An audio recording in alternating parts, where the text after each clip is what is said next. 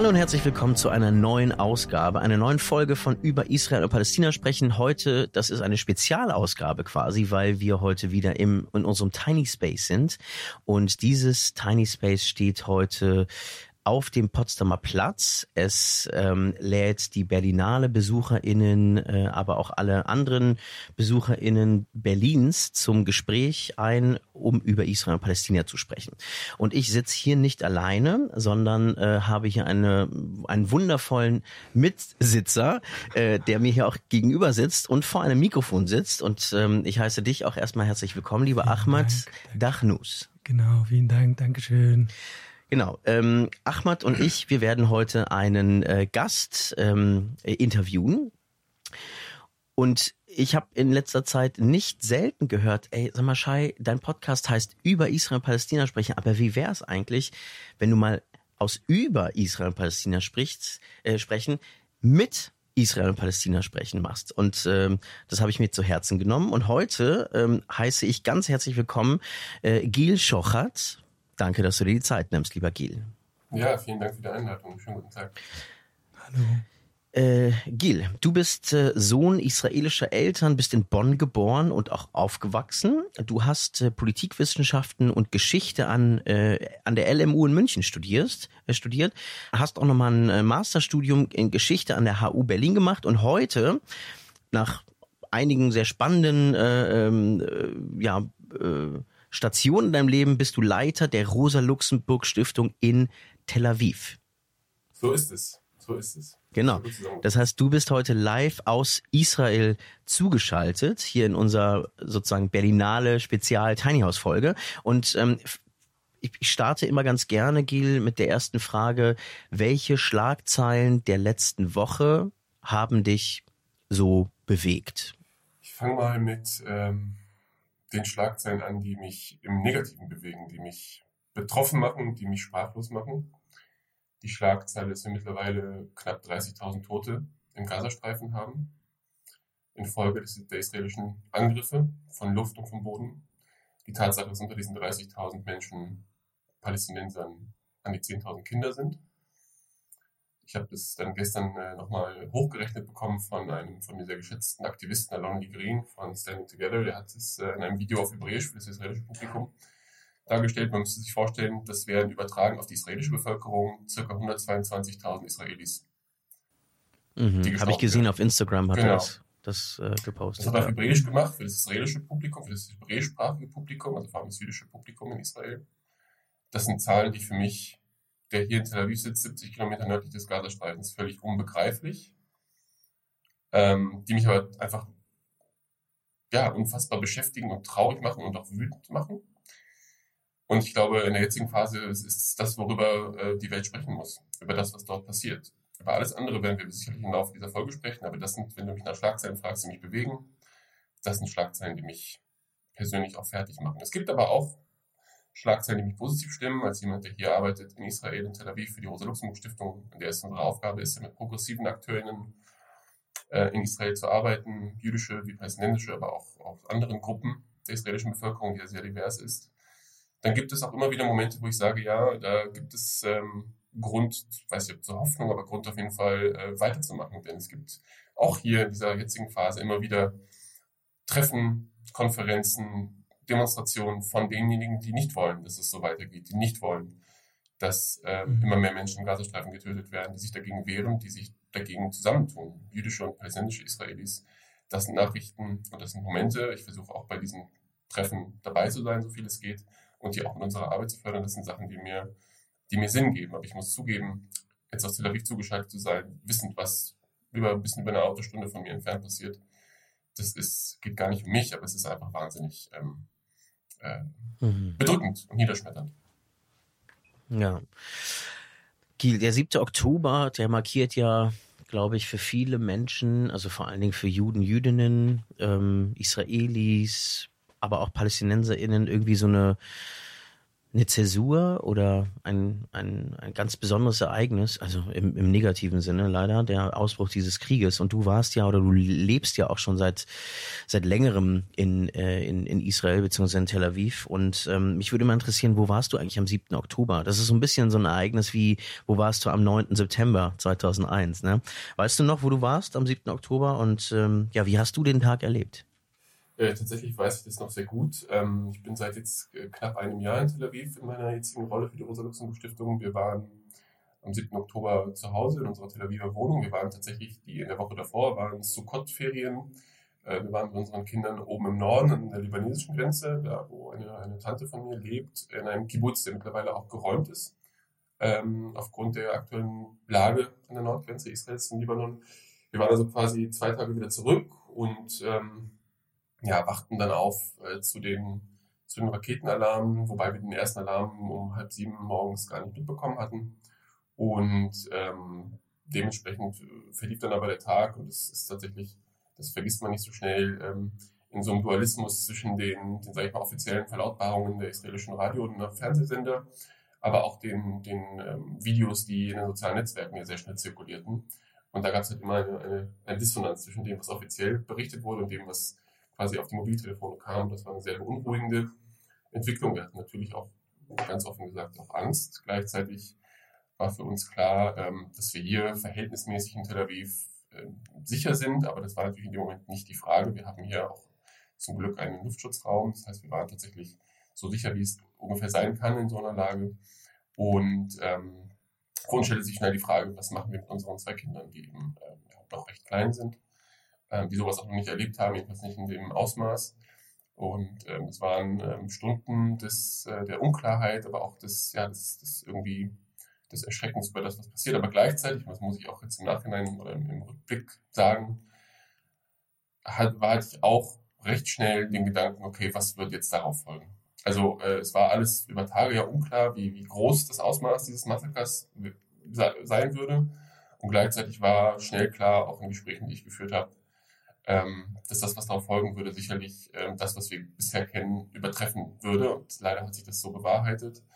Und ähm, im Nachhinein kommt mir dieser Tag ähm, ja, sehr, sehr unheimlich vor und sehr, sehr ähm, ja, bahnbrechend. Obwohl es wichtig ist zu betonen, der 7. Oktober war eine Zäsur, da hast du völlig recht.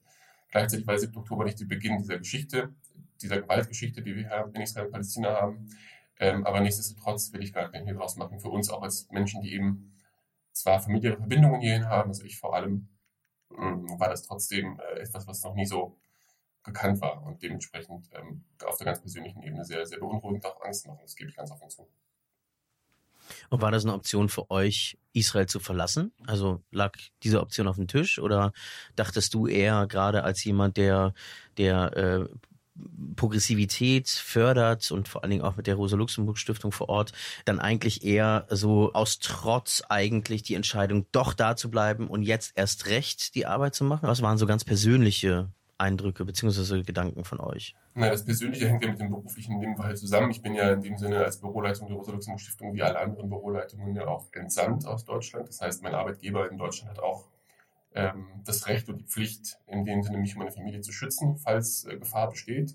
Und äh, so war es dann auch, dass recht schnell von der Stiftung her tatsächlich die Weisung kam, ähm, das Land zu verlassen, erstmal nach Deutschland zu kommen. Ähm, ich muss aber auch persönlich sagen, dass äh, mir das sehr, sehr schwer gefallen ist, ähm, vor allem vor, also vor dem Hintergrund dessen, dass wir natürlich auch ein lokales Team haben mit Mitarbeiterinnen und Mitarbeitern, ähm, die hier eben betroffen sind, die nicht einfach so ähm, ausreisen können, so wie wir das konnten. Wir haben es tatsächlich auch gemacht. Zwei Tage später tatsächlich haben wir einen Flug bekommen nach Berlin. Das war alles äh, sehr, sehr äh, dramatisch mit, den, mit, der, äh, mit der Bestellung oder mit dem, mit dem Kauf von Tickets. Das war, alle Flüge waren im Endeffekt äh, besetzt, voll. Äh, viele Airlines haben den Flugverkehr sofort eingestellt. Wir haben es über Kontakte tatsächlich geschafft, äh, ganz unerwartet Tickets bekommen für den 9. Oktober. Ähm, und der Grund, warum wir das gemacht haben, auch relativ schnell, und das ist auch im Nachhinein, also das hat bei mir viele Gedanken ausgelöst, auch mit meinem Team, das gebe ich ganz offen zu, aber gleichzeitig ist für uns die oberste Prämisse, unsere Kinder zu schützen. Und ähm, dementsprechend mhm. ähm, war für uns die Entscheidung klar, wir, wir reisen erstmal aus, bis wir sehen, was, was passiert. Und gleichzeitig hat auch meine Arbeitgeber, also die Rosa Stiftung, uns dazu, äh, auch die Büroleitung Ramallah übrigens, wir haben auch ein Büro in Ramallah, auf der palästinensischen Seite sozusagen äh, auch eben die Ausreiseaufforderung erteilt.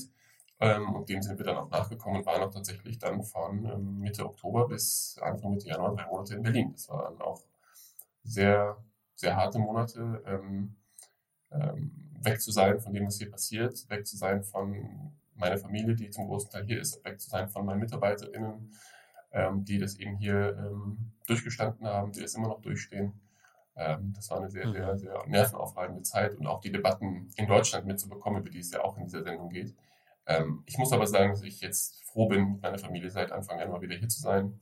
Trotz der, mhm. der nahezu unerträglichen Schwere dessen, was, was in Gaza passiert, vor allem wenn man so nah ist, gleichzeitig das Gefühl, hier was bewirken zu können mit dem, was wir als Rosa-Luxemburg-Stiftung machen, mit dem Kontakt mit den Aktivistinnen und mhm. Aktivisten, ähm, mit, der, mit der Stärkung dieser, dieser AkteurInnen ähm, tatsächlich zu einer, wenn auch kleinen Verbesserung der Lage beizutragen. Das fühlt sich ähm, sehr wichtig an und gibt einem auch Sinn in dieser Sache. Und das war von Berlin aus, muss ich sagen, nochmal noch mal ganz schwierig, auch das Büro von dort aus natürlich zu leiten, ein Anker zu sein, der im Büro natürlich auch sein muss.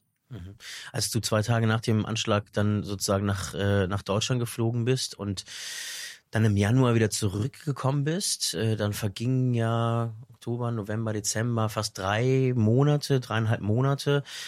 Was für eine Zivilgesellschaft, was für eine israelische Zivilgesellschaft hast du vorgefunden nach dreieinhalb Monaten? Ich will dazu sagen, ich war im Dezember, ähm, einmal Mitte Dezember für drei, vier Tage da und dann Anfang Januar nochmal. Also ich war sozusagen zwischendurch zwei Tage da, aber sagen wir mal, ich war wirklich zwei Monate komplett nicht da. So, das, das, ist meine Referenz und ich würde sagen, was wir hier sehen, ist eben innerhalb Israels nicht mehr das, was wir vorher gesehen haben, zum Guten und zum Schlechten. Wir haben hier eine Allgegenwärtigkeit äh, des Krieges und gleichzeitig eben eine Abwesenheit des Krieges, wenn man sich Tel Aviv jetzt nur anschaut. Gleichzeitig ähm, kommt man, wenn man sich die öffentliche ähm, Debatte anschaut in Israel, nicht drum hin, da dreht sich alles darum, was im Krieg passiert. Es gibt eine ähm, ja, quasi 24 Stunden Berichterstattung im israelischen Fernsehen zu dem, was passiert. Es gibt äh, überall Hinweise äh, auf die äh, entführten Geiseln im Gazastreifen, äh, im Straßenbild. Ähm, es gibt eine große ähm, äh, Zunahme der Bewaffnung der Zivilbevölkerung in Israel. Mhm. Passiert nicht selten. Also als ich eben nach zwei Monaten das erste Mal da war, fiel mir sofort auf im Straßenbild Menschen, vor allem Männer, aber auch Frauen, die mit umgehängtem Maschinengewehr über die Straße laufen und ähm, das offensichtlich selbstverständlich mhm. ist. Also man nimmt einfach eine weitere äh, Militarisierung der Gesellschaft wahr. Ähm, und so ganz beiläufige äh, Begebenheiten wie Taxifahrten sind dann immer Momente, wo wir dann auch mal klar kriegen oder verstehen, wie der Großteil oder wie sozusagen der Durchschnitt der Bevölkerung denkt über das, was passiert und ähm, was man da sagen muss. Und das gehört einfach dazu, der Großteil der Bevölkerung befürwortet diesen Krieg. Er äh, ist mhm. in einem kollektiven Trauma des 7. Oktober drin, äh, mit einem großen Schmerz, der ausgelöst wurde und, und, und die, die Reaktion darauf, und das ist eben das, was Menschen, mit denen wir zusammenarbeiten, versuchen eben zu konterkarieren, Reaktion darauf ist eine vollkommene Ausblendung dessen, was in Gaza passiert. Und das spiegelt sich ja auch wahr in der medialen Berichterstattung. Da gibt es ganz wenige Ausnahmen. Die Tageszeitung Haaretz ist eine Ausnahme. Andere Plattformen wie Plus 92 Magazine, die wir auch fördern als Rosa-Luxemburg-Stiftung oder, oder Sicham Komit, der hebräischsprachige Ableger, ähm, die bringen die Geschichten aus Gaza. Die haben Menschen in Gaza, mit denen sie, mit denen sie sprechen, die Geschichten auch bringen. Wenn man sich aber den, sag ich mal, den liberal, liberalen Mainstream anguckt an Berichterstattung, da kommen Palästinenser und Palästinenserinnen einfach nicht vor.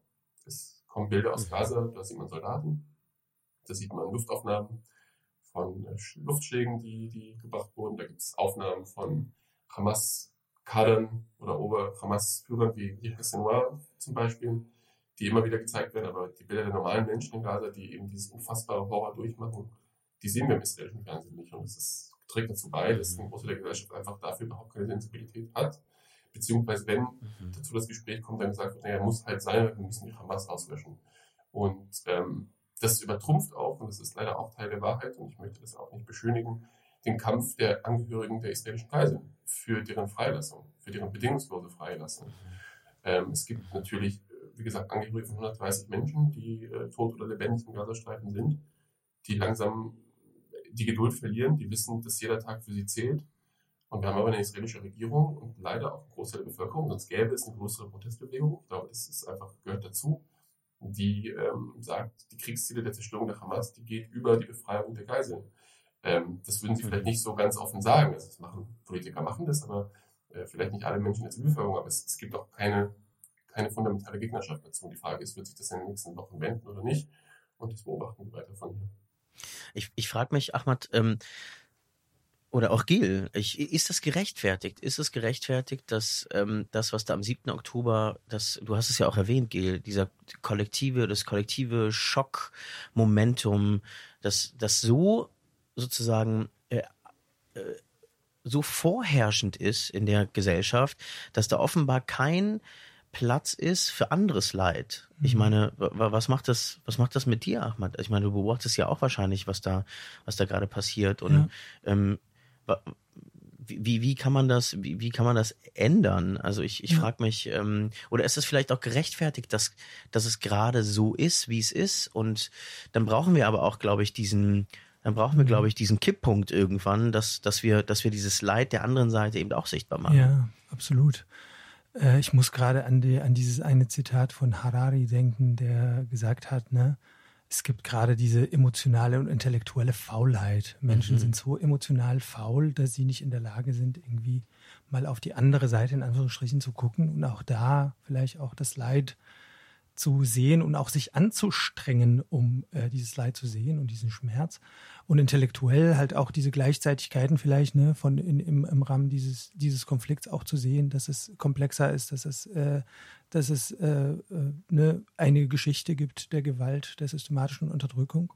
Aber ich glaube, dass es, also wenn äh, Giel ne, erzählt von dieser Rally Around the Flag-Effekt, da, da sind ja systematische Faktoren, die da eine Rolle spielen. Ich meine, wenn du erzählst, eine Berichterstattung mit Ausnahme Haaretz oder irgendwie ein paar andere Media-Outlets quasi, die ein bisschen über äh, Gaza berichten, dann ist es ja eine systematische Frage, was da, was, wie man diesen, diesen, diesen, diesen Rally around the Flag Effekt auch mal entgegnen kann. Und da kommt die Rolle der Zivilgesellschaft vielleicht mhm. äh, in Frage. Und deswegen ist es so wichtig, dass solche zivilgesellschaftlichen äh, Bewegungen wie ne, Standing Together, auch andere palästinensische, israelische zivilgesellschaftliche Organisationen, die zusammen äh, schon länger, äh, dass sie da ein bisschen mehr Gehör bekommen, dass sie ein bisschen auch gefördert werden, äh, aber mit so einer israelischen Regierung, mit so einer, äh, mit so einer ja, mit so einer Situation ist das schwierig. Natürlich, mhm. ich könnte jetzt auch genau dasselbe über die palästinensische Seite auch erzählen, aber nun geht es ja gerade darum. Mhm. Ähm, aber ja, ich würde äh, vielleicht gilt dich fragen, weiß nicht, ob du schon eine Frage hast, aber ich würde auch die, dich auch noch fragen über die, vielleicht ob du ähm, auf diese zivilgesellschaftliche Zusammenarbeit auch vielleicht irgendwie ein bisschen von, der, von dieser Arbeit berichten kannst, Rosa-Luxemburg-Stiftung in Zusammenarbeit mit Standing Together oder vielleicht auch andere Akteure? Gibt es da, ähm, genau, was kannst du davon vielleicht erzählen?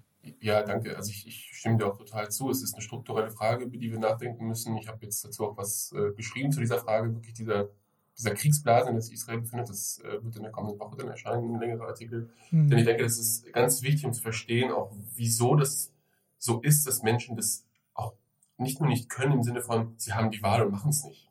Das ist ja was ein, das ist ja die eine Sache. Ja. Ne? Man sagt ihnen, hört mal zu, was ist denn mit den 30.000 in Gaza? Das ist ja das eine. Mhm.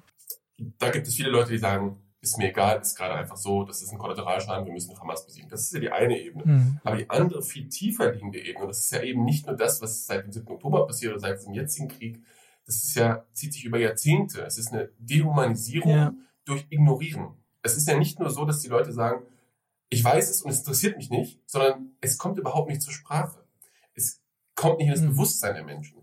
Und das ist die viel schwierigere Aufgabe, dieses, mhm. und dieses Bewusstsein aufzubrechen. Und da kommt, kommt es zu dem, was du fragst. Die Zivilgesellschaft in Israel macht eine sehr schwere Zeit durch. Die Zivilgesellschaft in Israel muss sich ja mhm. auch wehren gegen die Delegitimierungsversuche seitens der Regierung. Wir als Roter Luxemburg Stiftung stehen auch seit längerer Zeit im Fokus rechter Gruppierungen, mhm. die teilweise Veranstaltungen von uns ähm, besuchen, um es euphemistisch auszudrücken, ja. ähm, die der Meinung sind, das, was wir tun, ist eine unlautere Einmischung in ihre Angelegenheiten, vor allem einer deutschen Organisation. Und es ist ja auch, da ist ja auch was dran. Wir als Deutsche Politische Stiftung müssen natürlich uns fragen, was ist unsere Rolle in so einem Setting? Nicht nur in Israel, überall auf der Welt. Wir als Rosa Luxemburg Stiftung haben 28 Büros auf der ganzen Welt und sind noch eine der kleineren politischen Stiftungen. Aber was wir versuchen zu tun, ist tatsächlich nicht nur eine finanzielle Förderung zu machen. Das ist das eine. Wir unterstützen Partnerprojekte vor Ort. Standing Together ist ein Beispiel, aber es gibt ganz viele andere Beispiele, ähm, sagen wir, die im linken Spektrum von mhm. reformistisch bis tatsächlich, sage ich mal, antizionistisch, links, jüdisch, arabisch, nur mhm. jüdisch sind. Und da sind wir als, auch als politischer Akteur oder als Stiftung nicht festgelegt. Wir sind da, um mit allen möglichen Partnern auf dem progressiven Spektrum zu arbeiten, die unsere grundsätzlichen Werte teilen, äh, sozusagen äh, Menschenrechte, unteilbare Menschenrechte, gleiches Recht für alle, Gerechtigkeit, gewerkschaftliche Arbeit und so weiter. Ähm, mhm. Was wir also machen, ist einerseits finanzielle Projekte fördern, äh, finanziell fördern, aber andererseits auch eigene Maßnahmen entwickeln, Vorlesungen, Lesungen, Konferenzen ähm, veranstalten mit eben diesen Akteuren, die es gibt, die sich für ein besseres Israel einsetzen. Ähm, wir stellen unsere Räumlichkeiten in Tel Aviv umsonst zur Verfügung für Aktivisten und AkteurInnen, die äh, auch in der jetzigen Zeit sich treffen und äh, sich organisieren und eine Gegenöffentlichkeit versuchen zu, zu stärken oder zu, zu entwickeln. Und dann ist die Frage, und da müssen wir, glaube ich, politisch auch uns unterhalten, das ist eine Frage, die auch in Israel oder in der progressiven Zivilgesellschaft ist, was ist die beste Methode, um die Mehrheit der Bevölkerung überhaupt davon zu überzeugen, dass das, was sie tut und das, wohin sie steuert, auch für sie nicht gut ist. Und da gibt es verschiedene mhm. Möglichkeiten. Äh, da gibt es die Möglichkeit, das sozusagen ganz plakativ zu machen. Es gibt AkteurInnen, vom sogenannten Radical Block, Gusha Radikali, die sind jeden Samstag fast äh, auf dem Rothschild Boulevard in Tel Aviv und halten Fotos von getöteten Kindern in Gaza in die Luft oder halten in Blut getränkte oder in rote Farbe getränkte Hände in die Luft, ziehen auf sich ähm, teilweise gewalttätige Reaktionen aus, aus, der, aus, den, sozusagen, aus der Bevölkerung, die das eben sehen, die da wirklich die Nerven verlieren. Es gibt diejenigen wie Standing Together, die eben einen ähm, sage ich mal, reformistischeren Ansatz wählen, die sagen, wir können natürlich Recht haben, das ist das eine, aber wir müssen auch die Menschen überzeugen davon, dass das, was wir denken, auch richtig ist. Und das tun wir nicht, indem wir ihnen nur ins Gesicht halten, wie doof sie sind oder wie rassistisch sie sind oder wie militaristisch sie sind, sondern wir müssen die Leute da abholen, wo sie stehen und müssen versuchen, über gemeinsame Themen, die alle betreffen, wie etwa Wohnungsknappheit, Mindestlohn und so weiter, eine breite Front zu entwickeln. Und das ist aber auch eine sehr riskante Arbeit, weil natürlich ist die Gefahr da, dass man dann Grundelemente seiner Arbeit, wie zum Beispiel die Gegnerschaft zum Krieg, verwässert. Ich sehe das aber gerade mit einem sehr positiven Auge, dass eben diese AkteurInnen momentan alles daran setzen, sich zusammenzutun, sich zusammenzuschließen, weil sie merken, alleine schaffen sie es nicht. Sie müssen sich zusammenschließen und da Kompromisse eingehen. Aber das klingt doch für mich, ehrlich gesagt, ähm, wie eigentlich ein, äh, eine politische Agenda, beziehungsweise auch ein, äh, eine politische Ambition die Standing Together da hat. Also, also es ist ja Total. sind ja keine Partei. Also sind keine Partei, sind eine Graswurzelbewegung, darauf legen sie auch Wert. Genau. Ähm, aber, aber, gibt, aber, es, äh, gibt es politische Ambitionen? Es kann, also die gibt's, also, will ich so nicht sagen. Äh, ich bin natürlich auch mit ihnen viel im Gespräch. Ich vernehme immer nur die Antwort, nein, wir, wir werden jetzt erstmal nicht politisch uns aufstellen. Ähm, gleichzeitig, wenn man sich jetzt zum Beispiel in, in, knapp zehn Tagen die Wahlen anguckt, in Israel finden in zehn Tagen äh, Wahlen, äh, Kommunalwahlen statt, im ganzen Land. Ich glaube, im deutschen Sprachraum wurde darüber sehr wenig berichtet. Gar nicht. Ich habe es gar nicht mitbekommen. Nee, ich auch nicht. Ähm, und da gibt es sehr viele vielversprechende Initiativen. Also jemand, der jetzt, wie ich, in Tel Aviv wohnt, folgt ganz nah die Initiative Kulano Ha'ir, wir sind alle die Stadt, äh, für Tel Aviv und Jaffa. Das ist ja auch wichtig zu betonen, Tel Aviv ist ja nicht nur Tel Aviv, sondern auch Jaffa äh, die, die, mhm. der Vorgänger sozusagen von Tel Aviv und die, die, ähm, ja, der signifikante auch Teil der Stadt. Und da gibt es eine Liste, eine jüdisch-palästinensische Liste mit Mitgliedern aller möglichen Initiativen, äh, die da sich da zur Wahl stellt und ähm, die ähm, auch Mitglieder äh, von der Bewegung Standing Together hat, die sozusagen nicht als Standing Together ähm, sich zur Liste zur Wahl stellen, aber die gemeinsam mit Vertretern von Hadash, der linkssozialistischen Partei in Israel, aber auch äh, andere zivilgesellschaftliche Initiativen wie Achoti, äh, aber auch Umweltbewegungen sich zusammengetan haben, mit dem ersten Spitzenkandidaten, ersten präsidentstämmigen äh, Spitzenkandidaten für das Oberbürgermeisteramt der Stadt Tel Aviv zur Wahl stellen. Eine sehr aufregende Initiative, Kulano Air, kann ich empfehlen, auch äh, auf Instagram zu folgen. All City Jaffa TLV heißen sie, glaube ich. Ähm, die machen gerade Wahlkampf und äh, bieten eine Alternative. Und dementsprechend sind, würde ich jetzt sagen, ähm, auf deine Frage zurückzukommen, die Grenzen verschwimmen. Ähm, gleichzeitig jetzt ganz klar, Standing Together ist keine politische Partei, ist eine Bewegung, aber sie ist natürlich daran interessiert, politische Mehrheiten zu bilden. Die Frage ist, wie machen sie das? Und ich glaube, da ist die Zusammenarbeit eben mit anderen Initiativen, Parteien eben ganz, ganz wichtig. Und das ist auch das, was, was die Initiativen gerade versuchen gemeinsam. Ich, ich finde ja auch die Frage, ähm, wenn wir über einen Systemwechsel oder eine Systemveränderung sprechen, dann müssen wir auch darüber sprechen, dass einfach die israelische Regierung ja im Prinzip allerspätestens nach dem 7. Oktober auch ihre Legitimation verwirkt hat. Ja. Bin ich der Meinung. Ich und, und die Frage ist halt, was sind, was wären Optionen? Ähm, aber Ahmed, ja. Ja, alles gut. Ich wollte nur sagen, ich habe äh, vor ein paar Tagen mit meiner äh, Mitbewohnerin gesprochen, sie ist Israelin ähm, und äh, sie hat Familie in Israel mhm. und äh, haben irgendwie so ein bisschen darüber geredet. Ich habe tatsächlich erzählt, dass ich herkomme, dass ich dieses Projekt mache und dann ähm, hat sie mir erzählt, dass sie ihre Familie von, äh, also Nachrichten geschickt hat über äh, Rafah, gerade über die ähm, Offensive dann in Rafah und dass sie quasi ihre Familie zeigen wollte, ey, guck mal, was da so abgeht. Und dann hat sie mir gesagt, dass äh, ihre Mom gesagt hat, ja, wir können nur zu Gott irgendwie beten oder sowas und wir haben keine Regierung mehr. Im, Im Sinne von, ne, also jegliche Legitimation, da Netanyahu kämpft gerade um, seinen, um seine eigene politische Karriere und er würde, er braucht diese Krise und ähm, ja. ja. absolut. Ja, und das aber ist ich, traurig zu sehen eigentlich. Ja. Genau, und ich frage mich auch gleichzeitig, ne, also eins ist klar, es geht nicht mit der Hamas und es geht auch nicht, wenn wir Frieden in dieser Region wollen, mhm. mit der aktuellen Regierung. Was ist die Option, Gil? Löst bitte den Nahostkonflikt jetzt. Go, no pressure. genau. Ja, aber was ist, genau, also, ähm, ja. Also, gibt es ja unterschiedliche Herangehensweisen. Es gibt diejenigen, die sagen, also klar ist, wie du schon sagtest, mit diesen beiden Parteien ähm, ist offensichtlich kein Frieden zu machen. Ich würde sogar so weit gehen zu mhm. sagen, die beiden Parteien benötigen sich gegenseitig, um ähm, sich an der Macht zu halten. Und Auf ja jeden auch, Fall. Es ist ja auch erwiesen und es gibt Voll. auch dazu Berichte, dass Netanyahu ein Interesse daran hatte, lange Jahre über die Hamas im Gazastreifen zu stärken, äh, mit dem Wunsch, die palästinensische Einheit ähm, aufzulösen, beziehungsweise dann kalt zwischen die palästinensische Bevölkerung zu treiben in der Westbank, im besetzten Westjordanland und im Gazastreifen. So, mhm. das heißt. Ähm, und Hamas politische Werte und Hamas Werte, Entschuldigung, sind die jetzt auch im, West, im Westjordanland, ne? Die Zustimmungswerte von der Hamas sind jetzt auch angestiegen. Offensichtlich. Gibt es Berichte dazu? Offensichtlich, ja, weil ja, sie als, ja. als diejenige Kraft wahrgenommen wird, und das ist so bitter es ist, die den effektivsten Widerstand leistet. Und mhm. ich will damit überhaupt nichts bewerten oder nichts gutheißen, aber gleichzeitig müssen wir sehen, so schlimm es ist, es ist gerade so, dieses Thema ist wieder international auf dem Tisch.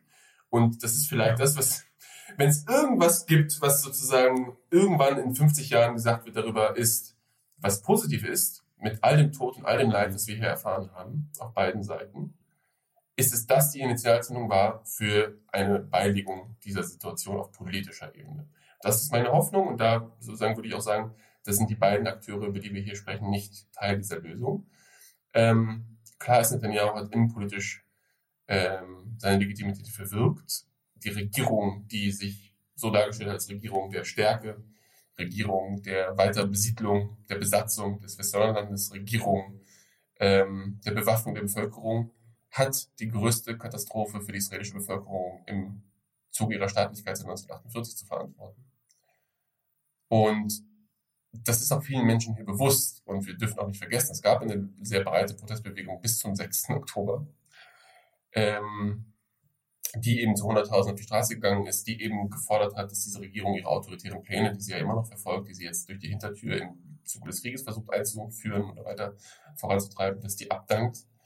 Ähm, und dementsprechend, äh, genau, es ist für viele Menschen klar, dass Netanyahu ähm, Teil des Problems und nicht Teil der Lösung ist. Und das war er aber auch schon vorher. Die Frage ist, was wird international passieren? Und da müssen wir nach Deutschland blicken. Was wird international passieren? Ja. Wann wird der Druck ja, so stark? Wann wird der Druck so stark? Das ist eine ganz realpolitische ja. Frage. Da können wir hier, was heißt wir hier, da können sich die zivilgesellschaftlichen Akteure in Israel, auch in Palästina, sich auf ja. den Kopf stellen und mhm. alles Mögliche machen. Ich bin davon überzeugt, dass Veränderung hier von innen kommen muss. Das ist völlig klar. Aber ohne mhm. Druck von außen wird es nicht funktionieren. Ja, absolut.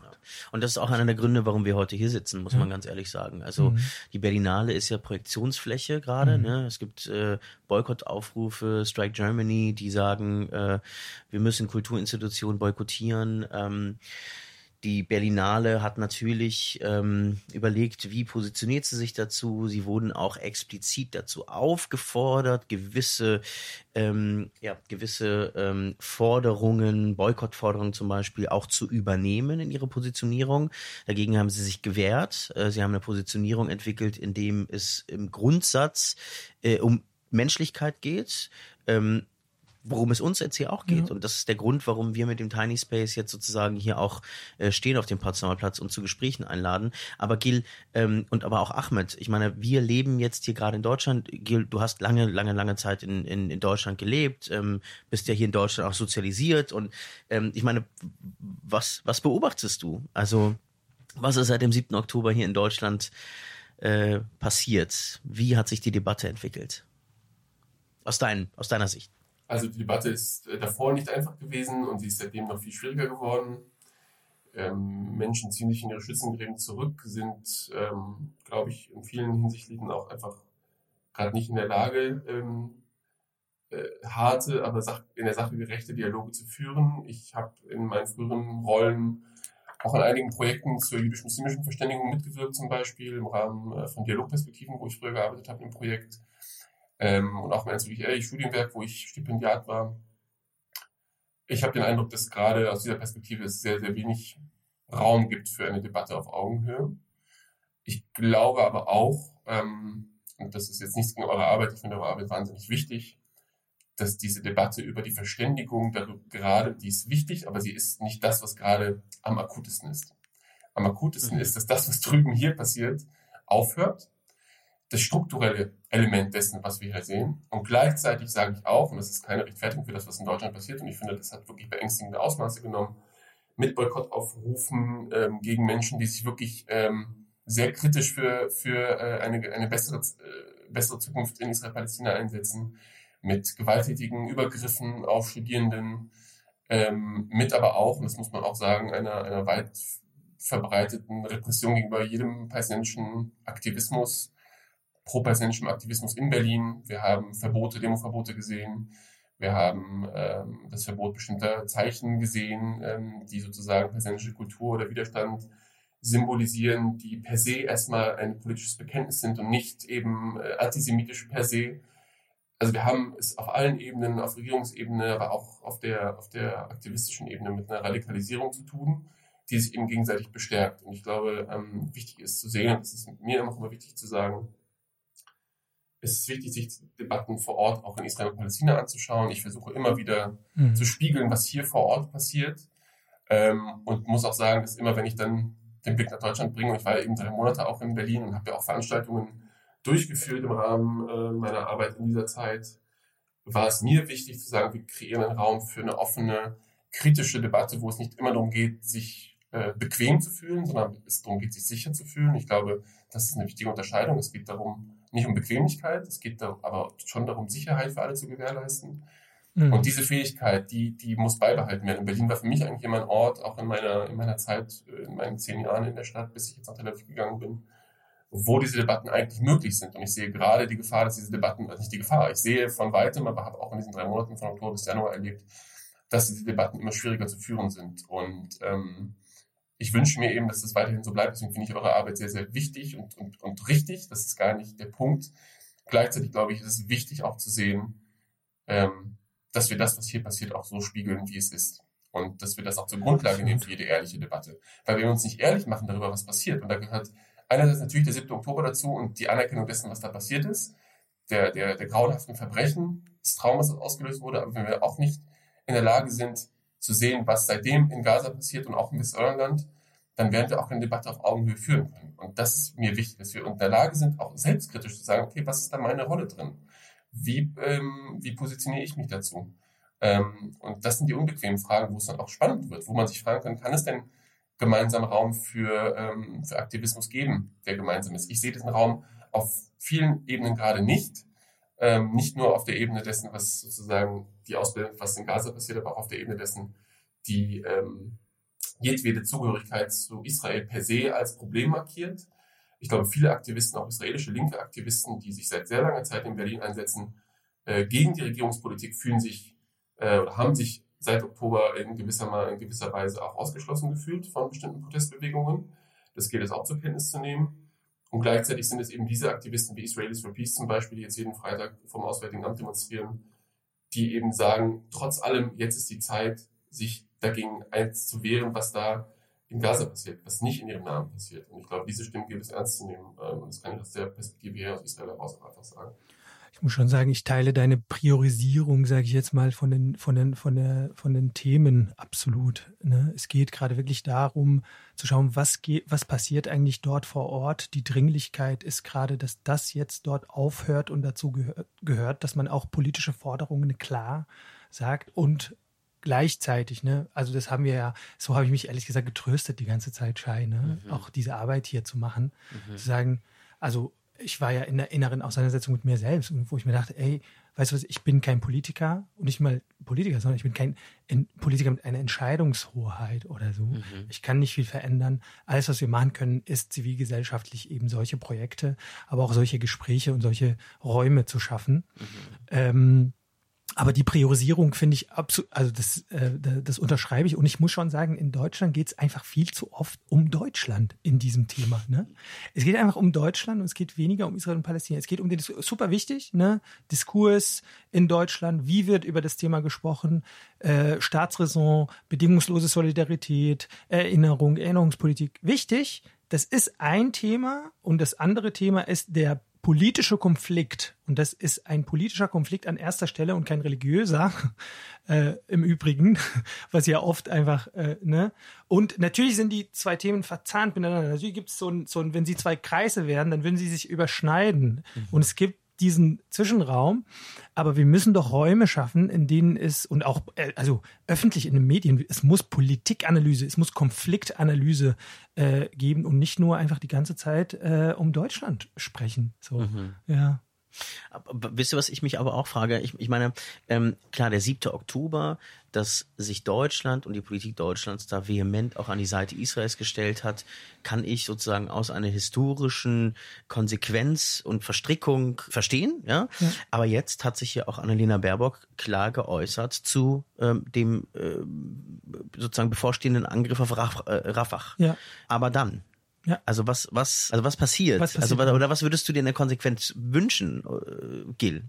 Ich möchte keine Politikberatung betreiben. Ich bin hier als Vertreter der Rosa-Luxemburg-Stiftung auch jemand, der aus Israel berichtet. Ich werde der Außenministerin ähm, da keine Ratschläge Aber als jemand, der in Israel ist, weißt du, als jemand, als, der mit als, Zivilgesellschaft als Person, arbeitet. Genau, als Person würde ich sagen, ähm, und da kann ich auch nicht ins Detail gehen, weil ich eben nicht in diesen, in diesen Sachen drin bin, aber ich würde schon sagen, warme Worte, mahnende Worte reichen nicht mehr.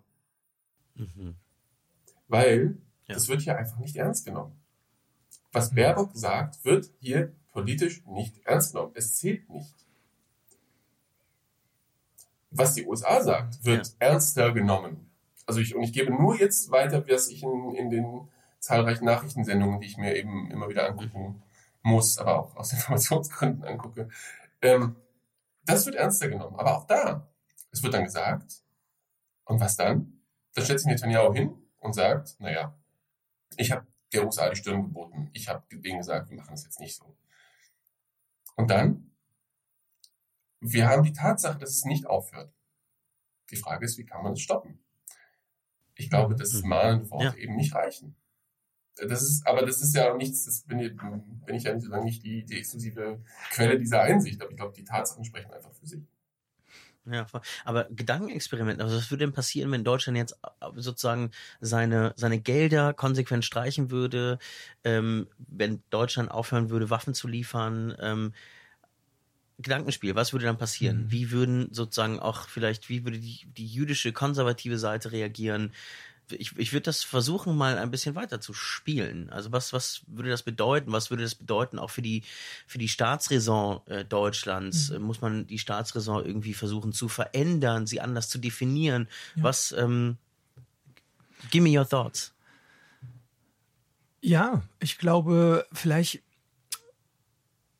Vielleicht, vielleicht muss man ja erstmal nicht so weit gehen. Vielleicht kann man ja erstmal sagen, statt bedingungslose Solidarität, bedingungsvolle Solidarität. Dass man sagt, Völkerrecht und Menschenrechte Äh, und auch das, was nämlich Deutschland rhetorisch sagt, ne, Zwei-Staaten-Lösung, Rechte der Palästinenser auf Freiheit, auf Staatlichkeit, auf, auf äh, Gleichberechtigung und so weiter, äh, dass das als Bedingung gilt für diese Waffenlieferung, die nach dem 7. Oktober auch äh, weiß nicht, wie viel ne, verviel, wie sagen wir, vervielfacht wurde. Mhm. Ne? Also, ähm, dass man zumindest diese Solidarität und diese Solidarität vielleicht auch ein bisschen äh, bedingungsvoll macht. Äh, da bleibt man natürlich die deutsche Verantwortung für den Schutz jüdischen Lebens in Deutschland und in Israel, Palästina oder woanders gilt weiterhin. Ist es eine andere Frage, ob man die äh, rechte bis rechtsextreme und teils faschistische Regierung in Israel unterstützt und ob man dadurch dann auch sogar jüdischen Lebens dort vor Ort eigentlich gefährdet mhm. äh, langfristig. Und das hast du ja auch, Gil, vorhin auch gesagt, ne,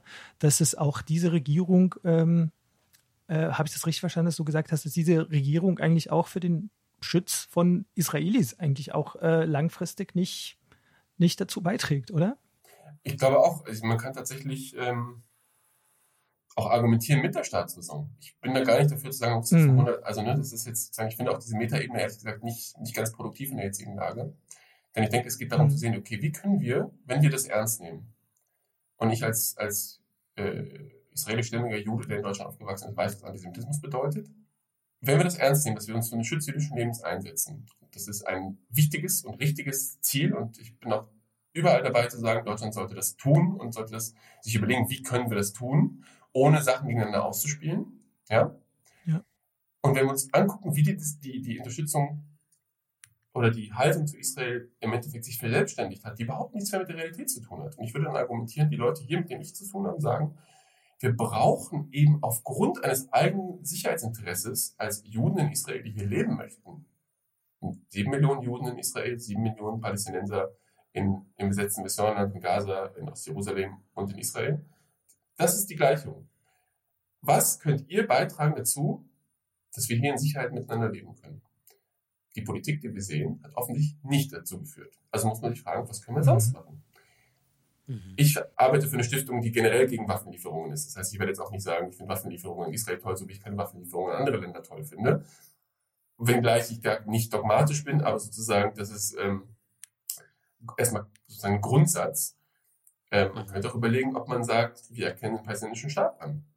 Wir schaffen Fakten. Mhm. Mhm. Wir warten nicht darauf, dass Israel irgendwann sagt, ah, naja, dann ist es uns dann doch recht, weil der Druck ist so hoch, sondern wir erkennen einfach einen Staat an. Und dann haben wir einen Staat. Und dann müssen wir diesen Staat unterstützen. Das wäre eine Möglichkeit, mhm. wo man sagt, man schafft Facts on the ground. Das macht Israel ständig, übrigens, politisch, Facts on the ground. Schaffen. Ja.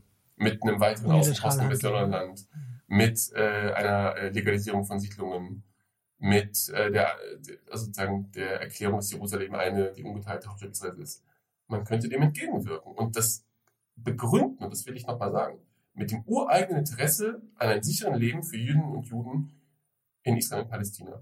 So für die anderen Menschen, die mhm. Palästinenserinnen und Palästinenser, die in Israel und Palästina leben. Das, ist, das schließt sich nicht aus. Und ich glaube, solange wir das in diesem Dualismus denken, werden wir daran nicht rauskommen. Ja. Ah, ich frage mich schon, warum tut sich Deutschland da so schwer? Also ich meine, klar, historisches Erbe und ähm, äh, ja, diese, leider auch diese sehr verengte, oft diese sehr verengter Diskurs, dieser fehlgeleitete Diskurs. Und ähm, ich mache mir auch in letzter Zeit oft Gedanken über Erinnerungskultur, weil ich glaube, die Erinnerungskultur, und das ist ja auch etwas, womit Giel sich beschäftigt, ne, die dekoloniale Erinnerungskultur.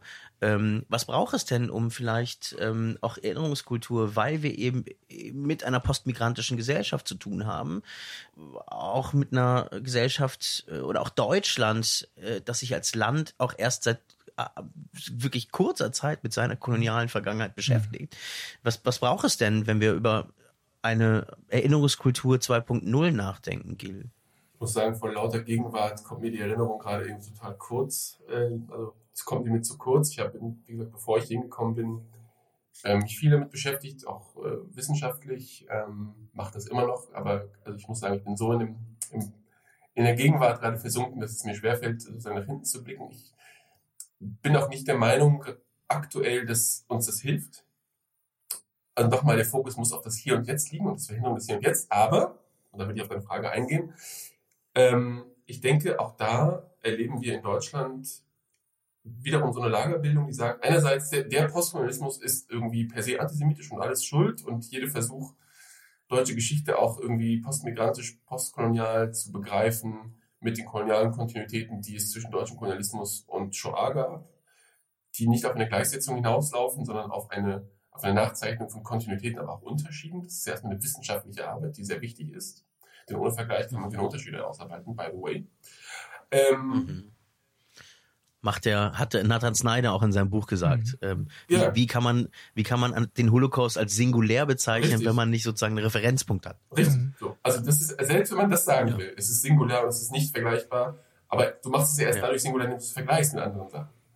Ähm, und auf der anderen Ebene, auf der anderen Ebene, ähm, ja, es ist einfach, glaube ich, wichtig, dass äh, in der Erinnerungsarbeit in Deutschland Raum geboten wird für verschiedenste Communities. Und da habe ich eben auch in, in, den letzten Jahren mitgewirkt an einem, an einem Projekt Streitraum zum Beispiel, wo es um ein, Bündnis, ein Bündnisprojekt zwischen der jüdischen und der, der, der afrodiasporischen Community in Deutschland ging, dass man Raum gibt auch für die Ambivalenzen. Denn ich glaube, Erinnerungskultur ist nicht statisch und sie ist vor allem nicht äh, dichotomisch. Äh, und das ist mit Blick auf die jüdische Geschichte übrigens ähm, exemplarisch nachzuweisen. Juden sind weder immer sozusagen phänotypisch weiß, äh, noch sind sie immer nur äh, europäisch, ähm, sondern ganz oft auch arabischsprachig äh, in ihren Hintergründen. Ich habe selber äh, türkisch und ägyptisch-jüdische Vorfahren, aber auch äh, osteuropäisch-jüdische Vorfahren. Das heißt, ich habe da beides mitgenommen, kulturell. Ähm, sie sind oft verwoben mit kolonialen Gesellschaften gewesen. Das heißt, sie sind ein Teil, der eben nicht binär zuzuordnen ist. Und da würde ich auch sagen, gibt es ein Problem in der, in der gegenwärtigen Fixierung ähm, auf sozusagen Juden und Jüdinnen in Bezug auf Israel und Palästina, sie ausschließlich als weiße Kolonisatoren zu begreifen. Das ist eben, wird der historischen Komplexität nicht gerecht, das wird der äh, historischen Ambiguität nicht gerecht. Ähm, es ändert nichts daran, dass wir das verurteilen müssen, was gerade passiert, aber ich glaube sozusagen, diese, diese deterministische Herleitung von, das ist alles kolonial, alles kolonial, das eben in eins zu setzen mit dem britischen Kolonialismus macht keinen Sinn, aber ich glaube, das ist eben das, der Raum, den wir den wir geben müssen, auch im deutschen Kontext, in, in der Schulbildung. Das machst du ja, Schei, äh, offensichtlich mit sehr viel äh, Herzblut, aber auch Schwierigkeiten, in der Schulbildung diese Räume zu öffnen, die Menschen, die, die postmigrantische Gesellschaft da abzuholen, wo sie steht. Ich habe auch mehrere Konfliktpädagogen übrigens vor deiner Zeit, vor zehn Jahren, Shemi Shabbat und Mohammed Ibrahim, die eben als israelisch-palästinensisches Tandem in Schulen gingen. Ich habe die damals für die Taz begleitet und darüber geschrieben, Sie haben Raum geschaffen, und das macht eher auch du und Joanna, so wie ich das mitbekomme, um über die schmerzhaften Sachen zu sprechen, auch Sachen einfach mal stehen zu lassen, nicht sofort mit irgendwie dem erhobenen Zeigefinger zu kommen, auch wenn es persönlich weh tut. Es tut mir auch oft weh, Sachen zu hören.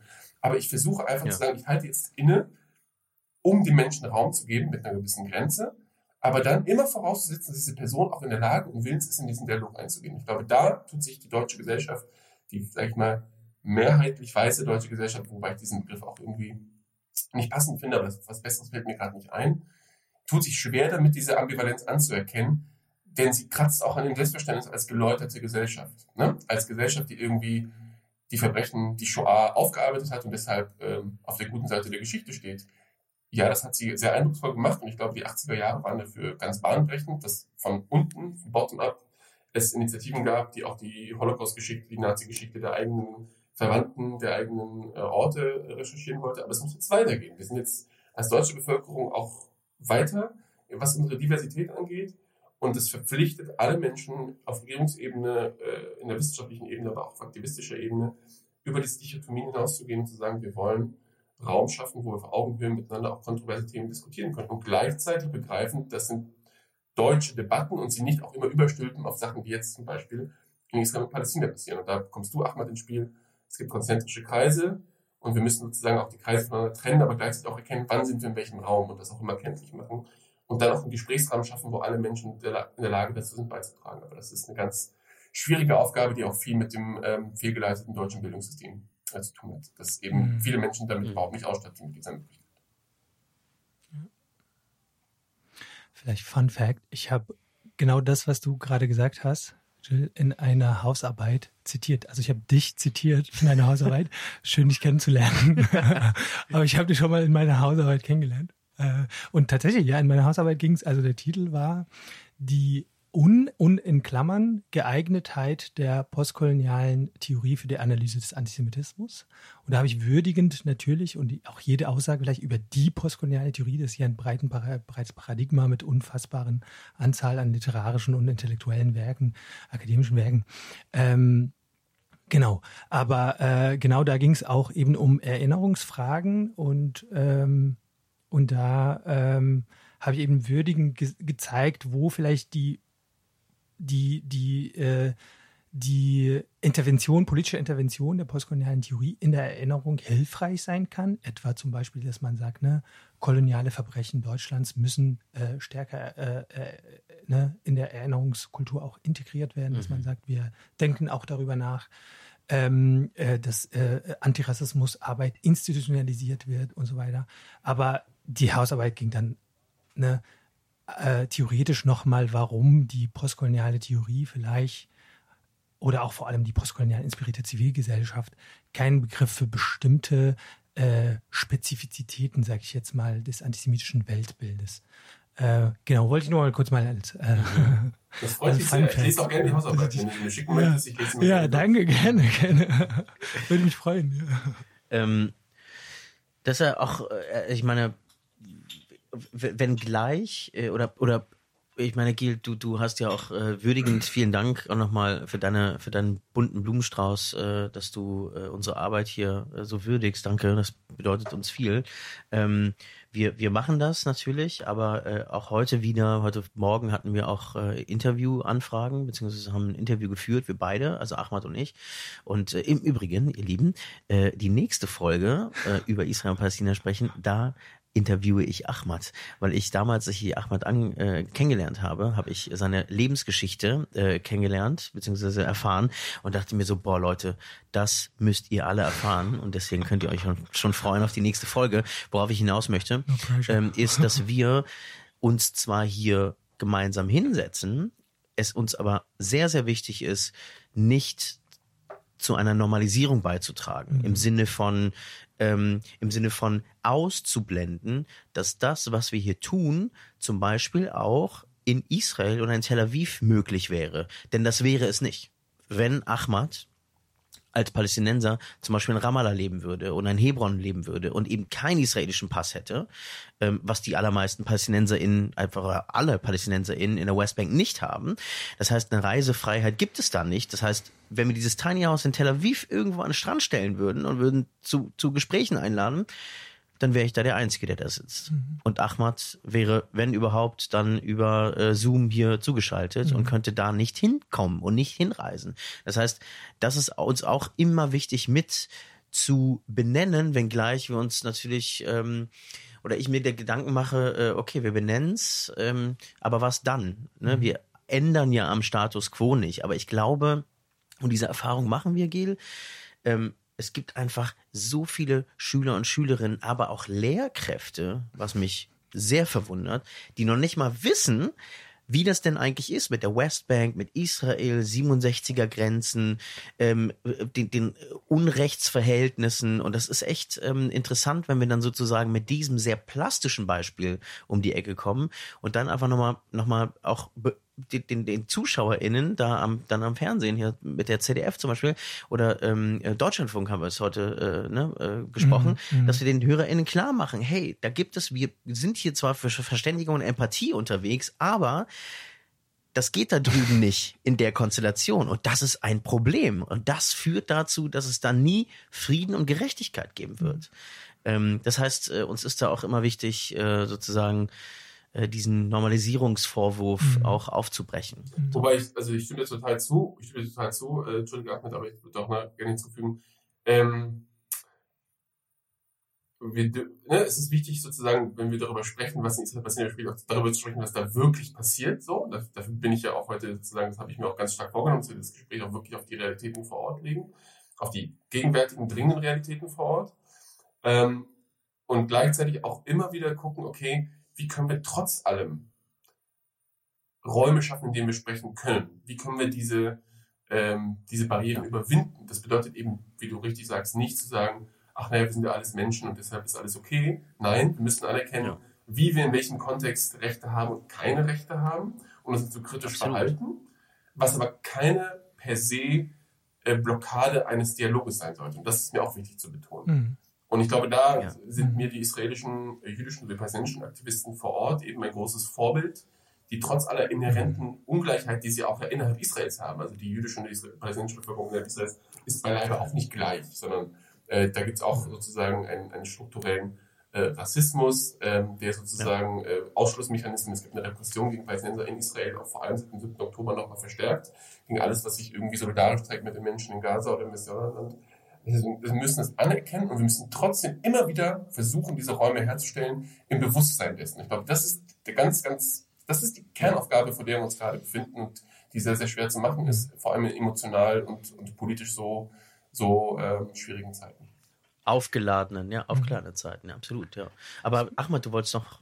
Ich habe jetzt vielleicht eine Frage äh, an, an dich, Gil. Oh, was würdest du dir von der deutschen Zivilgesellschaft äh, wünschen, als ein, einzelne Person, die äh, mit äh, äh, zivilgesellschaftlichen Organisationen in Israel-Palästina aktiv ist? Was, was würdest du sagen, ey, so würde man progressive demokratische äh, Kräfte unterstützen, die für, für Koexistenz sind. Äh, und ähm, genau. Und vielleicht auch nicht nur nicht nur progressive Zivilgesellschaft, sondern auch vielleicht die bürgerliche Zivilgesellschaft. Ich würde erstmal ähm, dafür plädieren, dass äh, diese Menschen, äh, die sich für Israel und Palästina interessieren, ähm, auch die Zeit nehmen, sich zu dieser Frage weiterzubilden, was dort passiert. Da gibt es ja mehrere Möglichkeiten. Ich mache das jetzt als Eigenwerbung äh, gerne unsere Homepage aufzurufen. Da gibt es Hintergrundberichte von AkteurInnen aus der israelischen äh, progressiven Zivilgesellschaft auf deutscher Sprache. Ich würde mir wünschen, dass öfters Aktivistinnen, Aktivisten, AkteurInnen eingeladen werden nach Deutschland auf, äh, auf ähm, Speakers Tours sozusagen. Ähm, das ist ja auch unsere Rolle als Stiftung unter anderem, diese Bühnen zu schaffen. Ich würde mir wünschen, dass ähm, wir aus dieser Empörungsschleife in Deutschland, in der deutschsprachigen Öffentlichkeit rauskommen, dass wir mehr Menschen aus Palästina zur Sprache kommen lassen, dass wir mehr Berichte aus Gaza lesen, dass wir mehr Berichte aus dem Westjordanland lesen. Da sehe ich eine Entwicklung seit 7. Oktober, muss ich sagen. Ähm, also ich finde schon, dass wir seit November, Dezember spätestens auch im deutschsprachigen Raum, Deutschlandfunk, öffentlich-rechtliches, aber auch ähm, in den Zeitungen schon Entwicklung ja. sehen. Das würde ich jetzt nicht komplett zur Seite wischen wollen. Ähm, gleichzeitig würde ich mir da mehr wünschen. Ähm, mehr Berichte, soweit es geht, aus den Gegenden, wo es gerade eben am akutesten ist. Ähm, ich weiß nicht, Shai, was du für einen Plan hast für deinen Podcast, vielleicht tatsächlich auch eine Stimme aus Palästina einzuladen, aus Palästina hier sozusagen äh, mhm. aus den besetzten Gebieten oder aus Gaza wird es natürlich sehr schwierig, aber ob es da eine Möglichkeit gibt, da sind wir auch gerne behilflich. Mhm. Wenn es da Bedarf gibt, mhm. fände ich wichtig, dass diese Stimmen eben, ja. das ist die Normalisierung, die ich mir wünsche, dass wir da dazu kommen, diese Perspektiven miteinander ins Gespräch zu bringen und, ähm, ja. und, und da nochmal einfach mehr drauf zugehen, was hier vor Ort passiert und die Komplexität einerseits, aber andererseits auch die Machtasymmetrien, dass wir die einfach stärker klar mhm. machen und sie lösen, soweit es geht, es ist nicht lösbar, aber soweit man es geht, von den super, super wichtigen Fragen von Kampf gegen Rechts in Deutschland. Das ist, also auch aus der mhm. Entfernung habe ich wirklich Angst um das, was in Deutschland passiert als, als, als Jude, aber auch als jemand, der generell sozusagen ähm, für eine Gesellschaft der vielen äh, eintritt. Ähm, wir müssen es einerseits lösen, wir müssen andererseits aber auch die Verknüpfungen nochmal stärker sehen. Und das würde ich mir wünschen, dass wir da weiter diese Arbeit halt machen, dass es weiter Initiativen gibt, die eben dieses direkte Gespräch aussuchen, die Veranstaltungen machen. Das muss nicht immer in Form von Speakers Tour sein, das kann auch über Zoom sein, dass wir da wirklich die Stimmen von vor Ort zur Sprache kommen lassen. Denn die sind diejenigen, wenn wir uns über Palästina Gedanken machen, und ich kann das für meine Rolle als sozusagen Büroleiter Israel sagen, das sind diejenigen, die, die die besten Analysen haben. Nicht nur, weil sie dort sind, sondern auch, weil sie sich mhm. lange schon damit beschäftigen. Und ähm, mhm. wenn nicht immer nur uns in Anführungszeichen nur auf sogenannte Israel-Experten oder Palästina-Experten in Deutschland verlassen, was nicht so ist. Aber ich, hab, ich, nehme, ich nehme die Neigung wahr, dass es oft gleiche GesprächspartnerInnen gibt. Und da gibt es viel, viel, viel mehr, die wir auch stark machen können. Ja. Ja, absolut, sich, mhm. sich ähnlich. Und vielleicht, um, um das vorwegzunehmen, ich überlege tatsächlich oder denke gerade darauf rum, wie ich diesen Podcast äh, nach Israel bzw. Palästina bekomme. Und äh, da gibt es eine äh, vielleicht bevorstehende kleine Podcast-Reise, mhm. ähm, bei der ich dann äh, in Israel Akteure und Akteurinnen, aber auch in Palästina Akteurinnen treffe. Und natürlich gerne aus Gaza Menschen. Ich habe mich vielleicht noch eine Frage. Mich hat irgendwann jemand gefragt, so, hey, kennst du also jemanden, den ich sehr schätze, der hat mich gefragt, sag mal, kennst du eigentlich Graswurzelbewegungen aus Gaza, die man vielleicht jetzt aus dem Ausland in irgendeiner Weise ähm, mhm. unterstützen könnte oder müsste? Mhm. um vielleicht auch äh, irgendwie so eine Gegenidee, eine Gegenvision zu Hamas oder zum Hass sozusagen zu, mhm. zu, zu, zu zeichnen. Ich weiß, kennst du sowas, Gil? Also ich, ich, mir war nichts bewusst, ehrlich gesagt, weil ich gefragt wurde. Ich dachte, hm, habe ich noch nicht gehört. Fand ich auch spannend. Ich kann mich da gerne mal informieren. Mir fällt jetzt auf Anhieb auch nichts ein. Ich glaube, gleichzeitig mhm. müssen wir sehen, die Menschen dort kämpfen ums nackte Überleben. Ich glaube, für Graswurzelbewegungen ist gerade wenig Raum. Ähm, wenn 90 Prozent der Gebäude irgendwie äh, beschädigt sind und äh, äh oder 70 Prozent der Gebäude, Entschuldigung, 90 Prozent der Bevölkerung auf der Flucht ist, von Ort zu Ort, wo sie nirgendwo hingehen können. Ich glaube, da müssen wir uns sozusagen auch ähm, noch ein wenig gedulden, bis hoffentlich irgendwann dieser schreckliche Krieg vorbei ist, diese Zerstörung vorbei ist und dann sind wir die Ersten, die auch da ähm, versuchen, die Kontakte die Brücken herzustellen. Aber ich glaube, gerade ist tatsächlich, wenn ich das so richtig lese und wahrnehme und höre, es sind gerade die Prioritäten andere.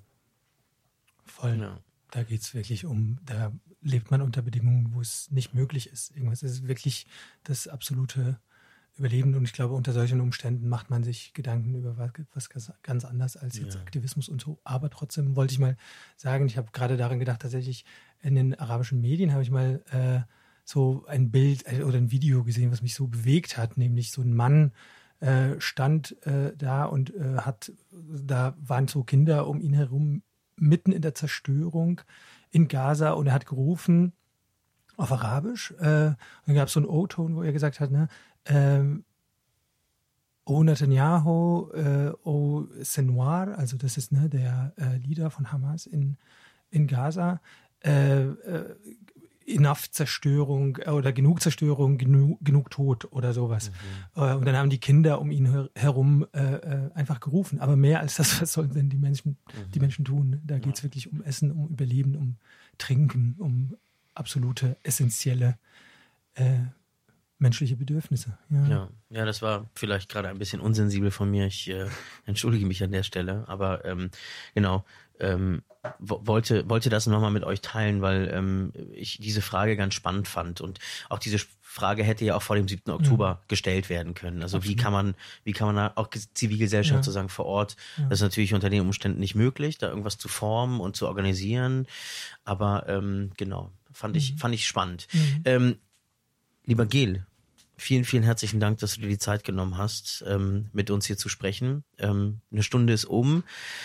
Äh, ja, liebe HörerInnen, äh, liebe Hörer, äh, schreibt uns hier eure Gedanken dazu, teilt das und äh, rezensiert bzw. bewertet diese Folge und teilt sie auch auf Social Media. Das ist wichtig, damit viele Menschen jetzt hier auch von diesem Gespräch erfahren. Ahmad, danke, dass du einfach so spontan, wirklich, wir haben Vielen uns Dank. heute Morgen einfach entschieden, ja, Ahmad bekommt auch ein Mikro. genau. Ähm, Ahmad wusste ja gar nicht so richtig, worum es geht hier, aber äh, das mag ich sehr, Ahmad, dass du dich einfach so darauf einlässt und ähm, wir auch überhaupt zusammengefunden haben. Ich glaube, das ist wichtig. Diese Allianzen ja, sind gerade wichtig. Ja. Haben wir auch gelernt von, von Gil, der gesagt hat, diese Räume sind wichtig, ähm, äh, ohne zu negieren, dass es diese Ungerechtigkeiten gibt. Aber wir müssen den Dialog aufrechterhalten, um gemeinsam in, mit vereinten Kräften sozusagen ähm, ja, äh, die richtigen ja, die richtigen Dinge nach außen zu senden. Und ich hoffe, dass das äh, hier mit diesem Tiny Space so ein Stück weit äh, auch dazu, dazu dient, ähm, auch Berlin oder Deutschland zu zeigen, so hey, diese verhärteten ähm, Polarisierungen und Positionen, die da draußen ähm, was nicht, irgendwelche äh, Plattitüden äh, rufen und eigentlich gar nicht so wirklich für den Dialog einstehen. Das ist nicht der Weg, sondern der Weg ist es, einander zuzuhören, miteinander ins Gespräch zu kommen, zu lernen voneinander und ähm, ja, und dann hoffentlich gemeinsam an einer besseren Zukunft zu arbeiten. Insofern ähm, Gil, danke nochmal. Liebe Grüße nach Tel Aviv. Ich hoffe, dass das nächste Mal, wenn wir uns sehen, ähm, wir haben uns nämlich schon mal getroffen in Tel Aviv und sind äh, zusammen Hummus essen gegangen. Okay.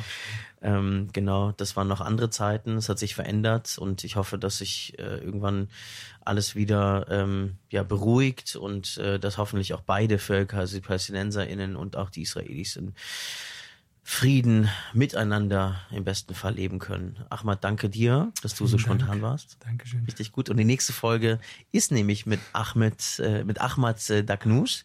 Äh, das könnt ihr schon euch äh, freuen auf die nächste Folge. Also, lieber Gil, ähm, alle Informationen, äh, die Gil genannt hat, auch die Webseite zur Rosa-Luxemburg-Stiftung, die findet ihr in den Show Notes. Und ähm, wir sagen Tschüss aus dem Tiny House hier am Potsdamer Platz und äh, danke fürs Zuhören.